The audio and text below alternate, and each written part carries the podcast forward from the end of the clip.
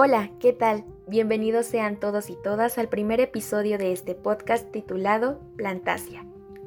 Mi nombre es Montserrat Cerón Gutiérrez y actualmente soy estudiante de la licenciatura en comunicación por la Universidad Autónoma del Estado de Hidalgo.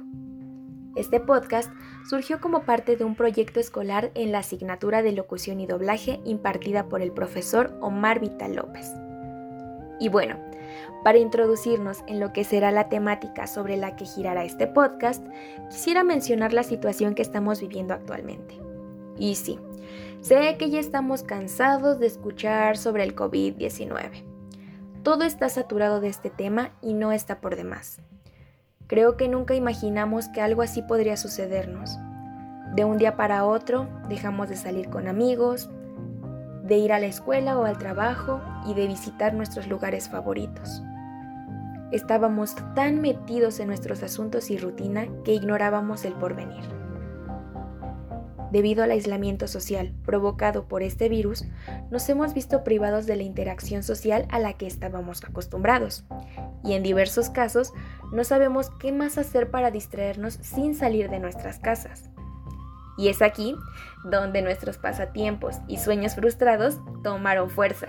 Sí, aquellos pasatiempos que dejamos de hacer para ganarnos la vida, ya sea estudiando o trabajando.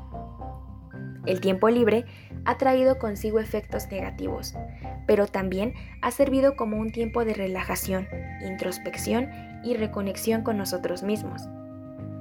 La jardinería, a vista de muchos, podría parecer aburrida, pero en mi caso el interés por este tema incrementó mucho durante la cuarentena. Apuesto a que no soy la única que se obsesionó con lo que empezó siendo el gustito por cuidar una planta, ya que he notado a través de Facebook que muchas personas de todo tipo se han interesado en ello y le han tomado mucho cariño a esta actividad. Desde pequeña tuve contacto con el tema. A mi mamá, como al 90% de las madres mexicanas, le encanta tener plantas en casa, y a pesar de que no tengo un espacio muy grande para tener tantas como quisiera, hemos amoldado un área para cultivarlas. Basta con tener un pequeño espacio para poder iniciar con un proyecto de jardinería. Y no podemos negar que las plantas le dan ese toque a nuestros hogares. Siempre es bueno tener un espacio verde. Debo admitir que al principio no tenía mucha iniciativa y creía que esto era cosa de señoras, y quizá es porque ya estoy creciendo y las actividades que requieren de mucho movimiento no me gustan tanto. Pero de verdad he encontrado un pasatiempo muy bueno. Me he apoyado de canales y he leído al respecto. E incluso he podido combinar mi gusto por la pintura al decorar las macetas que usaré para mis plantas. Siempre he creído que lo importante para hacer cualquier cosa es estar suficientemente motivado y ponerle empeño para que resulte como deseamos.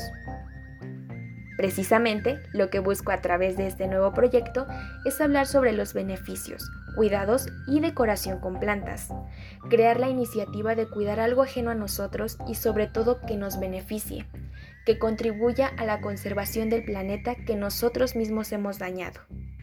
Además, está comprobado que pasar tiempo en un entorno natural puede ser de ayuda a reducir el riesgo de padecer o en su defecto disminuir los efectos de la depresión, estrés y ansiedad, una problemática que aqueja a la sociedad actual.